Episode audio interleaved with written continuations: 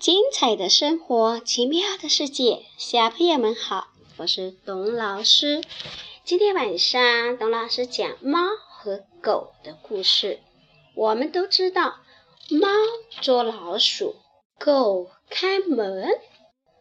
但是今天晚上的这一只狗，人人都说它爱管闲事，这是怎么回事呢？我们来听听。爱管闲事的狗这个故事，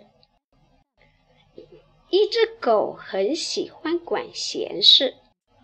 按照主人的分工，猫负责捉老鼠，狗负责开门。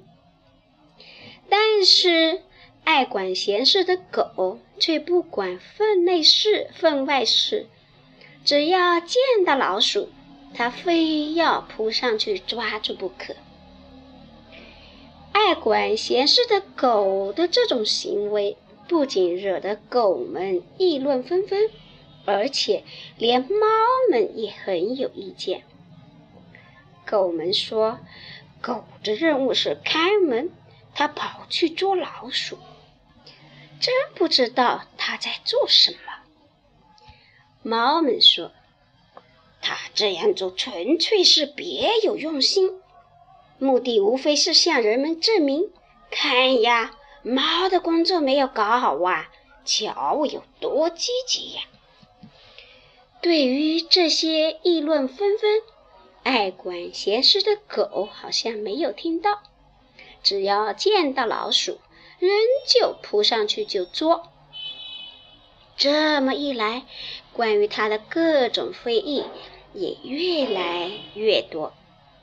小燕子愤愤不平地说：“我总是不明白，为什么对不捉老鼠的你们不议论，对捉老鼠的你们却议论不休呢？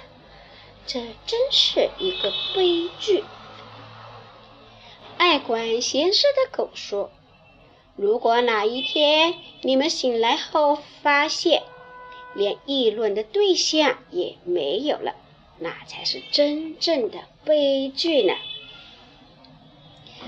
可是说是这么说，主人却不乐意了。